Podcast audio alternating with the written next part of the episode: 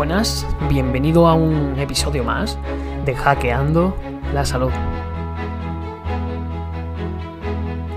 Hoy traigo un tema que me parece especialmente eh, relevante. Eh, hoy en realidad lo que voy a hacer es compartir con vosotros algo que eh, hago constantemente, ya que mm, como, mi trabajo de asesor nutricional clínico me induce la necesidad de buscar moléculas, de buscar estrategias que puedan ayudar a mis pacientes con una mínima toxicidad y que puedan acoplarse a los tratamientos adicionales que le da pues, un médico de cabecera, o su endocrino, o su fisio, etc, etc. Entonces esto es algo que hago constantemente. Hoy te explico por qué se llama este podcast ¿Te gusta la piña? Y es que vamos a analizar una molécula que está, eh, que está saltando a la luz dentro del mundo clínico, del mundo sanitario, por su plasticidad en diferentes contextos eh, patológicos o de enfermedad, ¿vale? Que es la, bromelaína. Antes de empezar, eh, ojalá pudieseis ver esta pizarra, porque tengo la pizarra llena de, cosas hoy. antes de empezar, quiero que entendamos que a nivel histórico la farmacología se ha centrado en buscar eh, moléculas que tengan una efectividad muy alta de lo que se quiera encontrar, pero a cambio tenemos una toxicidad también muy elevada o moderada de este tipo de moléculas. Por tanto, en la actualidad, la farmacología moderna cada vez está más polarizada a buscar moléculas procedentes de, productos vegetales o de, o de plantas que puedan inducir ese, beneficio, pero sin sacrificar eh, la, estabilidad de otros tejidos como efecto secundario, ¿vale? Por lo cual estamos frente a una molécula que cumple esos requisitos. La bromelaína es un compuesto no tóxico que puede, eh, que puede dar algunos efectos terapéuticos que no sean beneficiosos, ¿vale? Entonces, hoy vamos a repasar eh, todas las cosas que yo puedo mirar antes de recomendar o no eh, la ingesta de un alimento o de un suplemento a según qué individuo, ¿vale? Por lo tanto, eh, necesitamos aplicaciones biomédicas seguras y para eso tenemos un mundo botánico, un mundo vegetal impresionante, de los cuales ya se han sacado muchos fármacos que se conocen, como por ejemplo la morfina, eh, seguro que a todos nos suena. Pero eh, hoy tenemos que decir qué, es esta bromelaína. La bromelaína es una proteína procedente de, de un compuesto proteico procedente de la, de la, piña normalmente. El nombre de la piña, eh, el nombre científico de la piña es Ananas comosus, ¿vale? y es una es una molécula proteolítica. ¿Esto qué quiere decir? Bueno, pues quiere decir que tiene la capacidad de degradar proteínas, entre otras cosas, ¿vale? Se data que esta bromelaína eh, a nivel científico, en estudios tanto en, placa Petri como en vivo en algunos animales, eh, parece, parece tener eh, potencial antiinflamatorio, cardioprotector, inmunomodulador, antioxidante, inclusive anticancerígeno, ¿vale? Que esto lo vamos a hablar ahora más en profundidad para que la gente no se me altere. Eh, y viendo que parece que esta molécula tiene solamente bondades, vamos a decir que nada es 100% recomendable para todo el mundo. Y esto es importante que quede constancia porque yo voy a hablar de, en este podcast voy a hablar de muchas moléculas, de, mucho, eh, de muchas estrategias quizá, y eso no quiere decir que para todo el que lo esté escuchando vaya a servir o vaya a ser indicado. De hecho, eh, no es esa la intención. Yo voy a presentar aquí datos y lo idílico es que eh, quien valore la posibilidad de incluir ciertas estrategias alimentarias, suplementos, lo que sea, lo valore un personal sanitario, un profesional sanitario eh, formado al respecto y que conozca mucho más los matices en cada, en cada una de las personas, ¿vale? Y para daros un ejemplo de que, de que no todo funciona para todo el mundo, eh, quiero deciros que, por ejemplo, para eh, sujetos con hipertensión o por ejemplo sujetos con alergia a la piña, no está indicado el uso de esta molécula, ni a nivel alimentario ni a nivel de suplemento, ¿vale? Así que no todo es bueno para todos.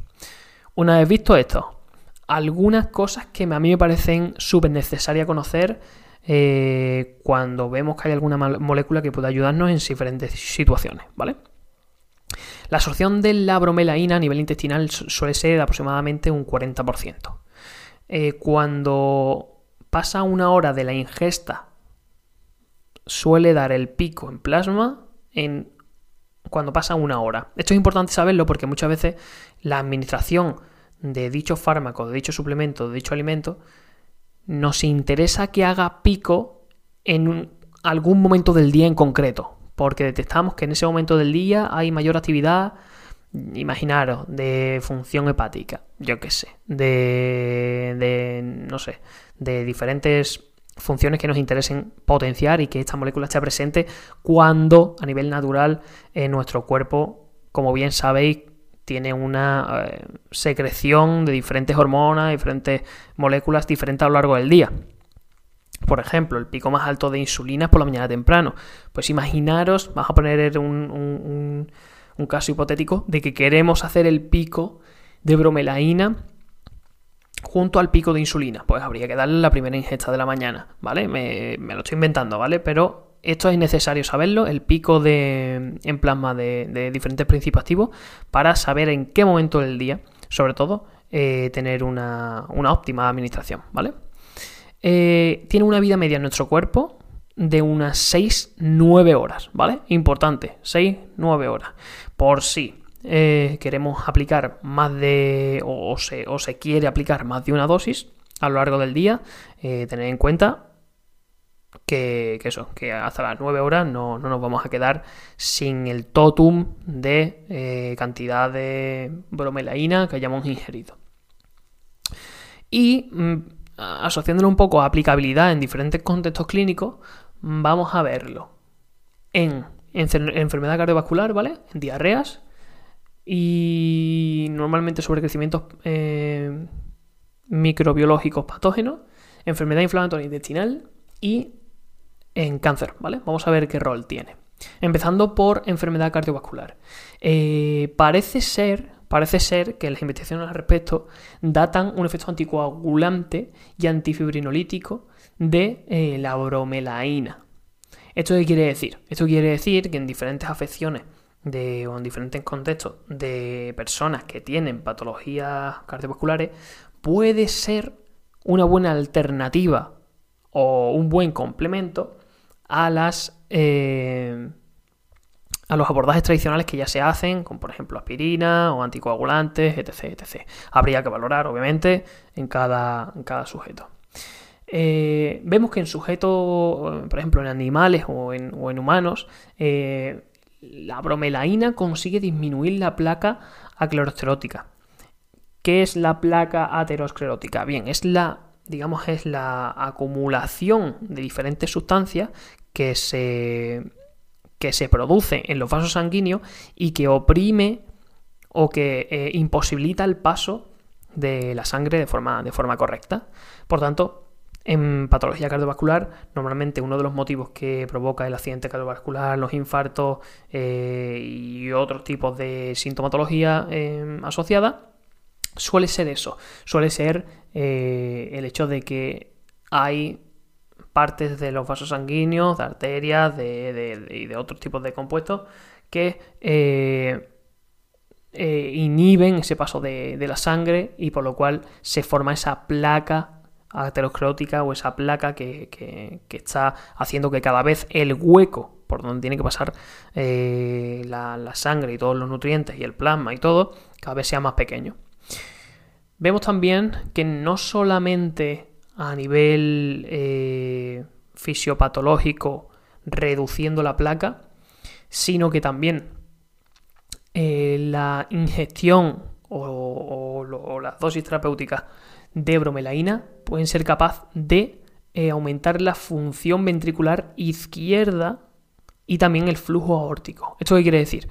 Bueno, que mejoramos un poco la funcionalidad del corazón y de que eh, aumenta la cantidad de sangre que puede entrar en el eh, corazón, ¿vale?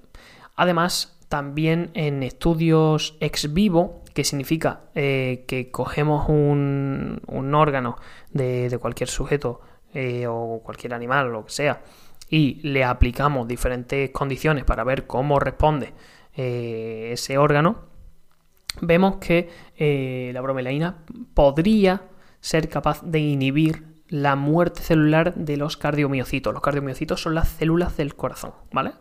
Por lo cual eh, tiene varios mecanismos, por lo cual puede ser un apoyo en, personas que tengan alteraciones cardiovasculares. Vamos con temas de, por ejemplo, diarrea, vamos con temas de sobrecrecimiento eh, microbiológico.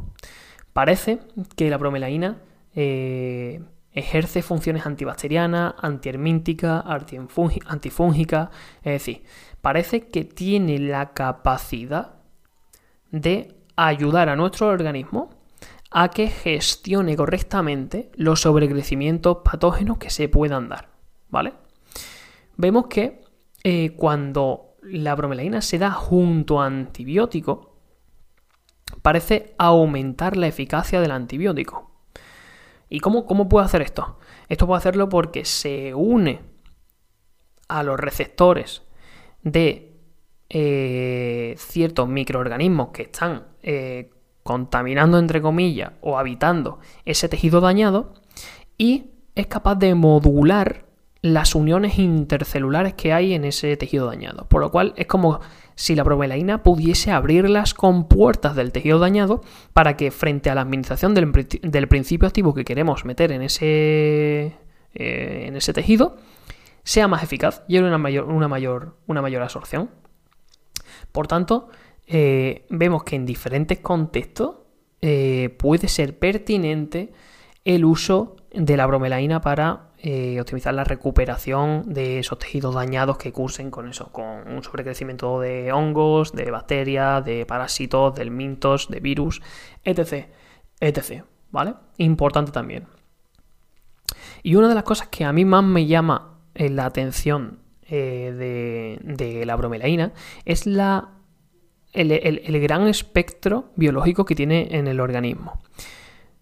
Eh, se ha visto que dependiendo del ambiente celular, es decir, dependiendo de eh, si el principio activo pasa por los vasos sanguíneos cercanos a un tejido sano, a un tejido enfermo, a un tejido que está parcialmente dañado o moderadamente dañado o gravemente dañado, es capaz de aumentar o disminuir la expresión, perdón, la expresión de eh, diferentes moléculas al sistema inmunitario. ¿Qué quiere decir esto? Que imaginaros que eh, llega un gran volumen de bromelaína a un tejido que, que, que está levemente dañado y que nuestro sistema inmunitario puede repararlo sin generar una respuesta masiva, sin, sin, sin, sin expresar una respuesta que dé síntomas, ¿vale? Pues en este caso, eh, lo que va a propiciar la bromelaína es una disminución de, de, estas moléculas con las que se intercomunica el sistema inmunitario con la célula o el tejido dañado para que la respuesta sea pasiva, para que, la, que la respuesta sea constante, pero que no genere un, eh, una hiperactivación del sistema inmunitario, ¿vale? Y en, concreto, en un tejido que esté eh, muy dañado y que veamos que el sistema inmunitario está siendo incapaz de eh, terminar de reparar ese tejido, la bromelaína va a conseguir aumentar la expresión de esas moléculas, ¿vale? Para que se movilicen más células inmunitarias, para que se eh, intercomuniquen mejor la, célula inmunitaria con la célula dañada, para, para que se comiencen procesos de autolimpiado o autolimpieza del tejido, etc, etc. Esto se llama inmunomodulación. Es una molécula inmunomoduladora, que en ciertos contextos actúa de una forma y que en ciertos eh, contextos actúa de otra, ¿vale? Sin embargo, y aquí como yo tengo experiencia y estoy bastante apegado al mundo, al mundo deportivo, he de decir que la bromelaína no interesa o no interesa si no hay síntoma aplicarla en deportistas. ¿Por qué? Porque la bromelaína inhibe la oxionítrico sintasa. La oxionítrico sintasa es una enzima capaz de provocar eh, a través de otro sustrato que se genere óxido nítrico. El óxido nítrico es un gas, es un gas que aumenta la dilatación de los vasos sanguíneos. Y esa vasodilatación de los vasos sanguíneos es uno de los mecanismos principales para el aumento del rendimiento de los deportistas.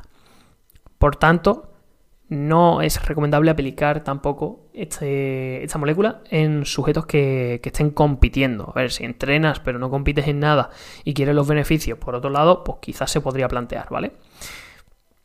¿Qué pasa? Que vemos que en tejidos muy dañados que no consiguen resolver eh, ese perjuicio que tienen, sí que nos interesa eh, quizá inhibir eh, esa óxido nítrico sin tasa, como por ejemplo en tejidos tumorales, ¿vale? Que se ve una sobreexpresión del óxido nítrico. Entonces, en estos momentos o en estas circunstancias, sí que estaría indicado inhibir el óxido nítrico sin tasa. En contextos de enfermedad inflamatoria intestinal, parece que la inclusión de bromelaína eh, a través de su función proteolítica inhibe la inflamación intestinal y activa en diferentes contextos, dependiendo de la gravedad de la enfermedad inflamatoria intestinal, activa las células inmunitarias eh, para ejercer un efecto inmunoestimulante que acorte el tiempo de recuperación del sujeto. ¿vale? Es importante conocer que en patologías intestinales normalmente, normalmente, aunque depende mucho del caso, pero se suelen dar sobrecrecimientos proteolíticos, es decir, sobrecrecimientos de bacterias que cogen el rol del aparato digestivo, porque el aparato digestivo está dañado y no consigue secretar el número de enzimas adecuados o eh, que se produzca la digestión óptima de ciertas proteínas que ingerimos mediante la alimentación. Por lo cual sobrecrecen unas bacterias que las denominamos o las catalogamos como bacterias proteolíticas que Mm, cogen el rol de nuestro sistema digestivo, eh, digieren las proteínas, pero se elevan demasiado en número. Y el compuesto de desecho de esas bacterias proteolíticas, al final, eh, pues son moléculas que son nocivas, entre comillas, para, nuestro aparato digestivo. Puede ser amonio, puede ser eh, alguna otra algún otro compuesto que impacte negativamente en la pared intestinal. ¿Vale? O en concreto en todas las estructuras que envuelven el sistema digestivo. Como por ejemplo lipopolisacáridos de membrana, más bien llamado LPS, que eh, son detectados por el sistema inmunitario cuando las bacterias pasan al torrente sanguíneo porque hay una condición patológica en el intestino y generan eh, situaciones de inflamación crónica de bajo grado o activación permanente del sistema inmunitario a nivel sistémico, ¿vale? Por lo cual, en ese sentido, como estamos incluyendo una proteína que tiene el mismo rol que podrían hacer estas bacterias, que es digerir proteínas, en contexto de patología intestinal, añadir esta molécula podría ser pertinente porque relaja, o sea, llegarían menos mm, proteínas mal, mal digeridas al final del tubo digestivo, que es donde están localizadas principalmente las bacterias protolíticas. Por lo cual reduciríamos su sobrecrecimiento, reduciríamos los compuestos de desechos de estas bacterias y mejoraríamos el estado de salud general. Espero que se esté entendiendo, pero yo creo que lo estoy explicando lo más fácilmente entendible posible. Y por último, ¿vale? Por último, para no enrollarme mucho, quiero hablar de las propiedades anticancerígenas de esta, de esta molécula. Y quiero matizar, cuando decimos propiedades anticancerígenas, eh, explicamos el porqué y los motivos de por lo que puede ser pertinente. Pero no va a haber nada, y esto es importante dejarle claro, no va a haber nada por separado que cure un cáncer sin, sin por, por arte de magia. O sea, un, cáncer es una enfermedad patológica compleja muy eh, complicada de darle la vuelta y dependiendo de qué tipo y dependiendo de qué sujeto y de qué edad tenga el sujeto y de qué abordaje se haga, vamos a ver qué evolución puede tener, qué cosas se puede utilizar, ¿vale? Pero vamos a hablar porque como se datan a nivel de investigación propiedades anticancerígenas, las vamos a comentar, ¿vale? Pero eh, que nadie se haga la idea, porque claro, esto se publica en internet y en internet lo puede escuchar cualquiera, eh, que nadie se haga la idea de que la bromelaína es capaz de curar un cáncer, porque no es así, no es así, ¿vale? Por sí sola, no es así, ¿vale? Pero bueno, eh, vemos propiedades anticancerígenas de la bromelaína en sobre todo tres puntos clave. El primero es que es capaz de modular la expresión de los genes que se enfocan, digamos, a la proliferación, que significa, eh, digamos, a ver cómo digo yo esto de una forma fácil. Eh, la, la, multiplicación y la expansión por el cuerpo, ¿vale? Y también la diferenciación tumoral, es decir, los genes que son encargados de decirle a la célula, oye, cambia tu metabolismo y conviértete de una célula sana a una célula tumoral. Como, como está modulando la expresión de esos genes, es capaz de, eh, digamos, eh, molestar a las células cancerígenas eh, a nivel genético por dos vías diferentes, ¿vale? Punto número dos. Parece tener capacidad anticancerígena porque inducen la muerte celular por apoptosis y mitofagia. Es decir, una de las, de las estrategias que tienen las células tumorales para eh, sobrevivir y mantenerse en el cuerpo y multiplicarse y al final ir generando un tejido cada vez más y más grande es evitar estos procesos de muerte celular programada o evitar estos procesos de, de, de, autofagia o de macroautofagia, donde vienen células inmunitarias y se comen a la célula dañada, ¿vale? Como son capaces de esquivar esos, esos procesos, pues se mantiene la supervivencia y se mantiene, digamos, eh, el, estado patológico eh, empeorando tiempo dependiente, ¿no? O sea, eh, mientras más tiempo pasa, pues peor está si no haces ninguna intervención. Y por el punto número 3, es capaz de, o parece tener, actividad anticancerígena, bloqueando el ciclo celular al inhibir unas proteínas que se llaman ciclinas, que son indispensables para que las proteínas puedan dividirse, ¿vale? Y puedan hacer el proceso eh, completo eh, de replicación del ADN y de, que puedan de una célula salir dos o salir cuatro, ¿vale? Eh, por lo cual, por estos tres pilares básicos, parece que la bromelaína podría ayudar en, situaciones de, de, pacientes oncológicos, ¿vale? yo tengo experiencia Mm, contratar pacientes con, múltiples patologías graves, también con pacientes oncológicos, y es muy delicado el tema. Es muy delicado el tema, no se puede eh, implementar cualquier estrategia, hay que tener muy buena comunicación con los oncólogos, con su médico de familia, hay que tener una comunicación entre profesionales de la salud muy, muy, muy, muy adecuada, ¿vale? Para intentar hacer el máximo de estrategias posible sin abrumar al paciente, que lo lleve de una forma a nivel psicológico lo mejor posible, que se encuentre en el mejor estado de forma, proteger muchos factores que son muy relevantes en la, en la en los procesos de reparación del organismo, vamos a decirlo, diferentes hábitos, eh, farmacología. Hay que hacer un, abordaje multidisciplinar muy completo eh, y sobre todo con mucha cooperación profesional entre todas las personas que traten a la persona al, sujeto en concreto que está pasando la patología. Por lo cual eh, hemos hecho este repaso em, de las principales características de la bromelaína. Espero que te haya gustado este capítulo, que, independientemente de que hayamos hablado de la bromelaína, hayas aprendido algo más sobre fisiología o fisiología simplificada, porque esto es mucho más complejo. Pero, em, pero espero que, que esto sirva para eh, dar un paso más a los profesionales que lo estén escuchando para que se planteen el estudio, primero estudio y después aplicación eh, de, este compuesto, tanto a nivel de estrategia nutricional como suplemento. Y eh, a las personas que lo estén escuchando que sean externas del, sector salud, que si tienen curiosidad, que vayan a, a su profesional de confianza eh, y le digan, oye, mira, en mi caso sería conveniente incluir eh, o aumentar el volumen de ingesta de este principio activo eh, y que os digan si en vuestro dato pertinente es adecuado o no. Y hasta aquí habríamos llegado hoy. no voy a seguir hablando de, más cositas sobre la bromelaína. Si alguien tiene dudas o cualquier inquietud, me la puede preguntar como siempre por mis redes sociales. Me gustaría hoy pedir algo en concreto y es que eh, si has llegado hasta aquí y conoces a algún profesional de la salud o algún estudiante que esté empezando, eh, me gustaría que le pasases este capítulo, que le dijese que este podcast existe y que hay una persona que lleva eh, años estudiando, impartiendo clases para profesionales de la salud, que está dedicando un tiempo a, a, explicar muchas cositas de, sobre la rama de ciencias de la salud y, y nada, que se, lo, que se lo pase a ver si somos capaces cada vez de, de llegar a, muchas personas que escuchen esta información y que puedan sacarle partido, sobre todo. Si tienes un primo que trabaja de pescadero, pues a lo mejor este podcast no le interesa. Pero si tienes una persona que está empezando a estudiar farmacia o está empezando a estudiar nutrición o incluso tienes un amigo que es endocrino o que es nutricionista, pues yo creo que le puede, que le puede ayudar bastante.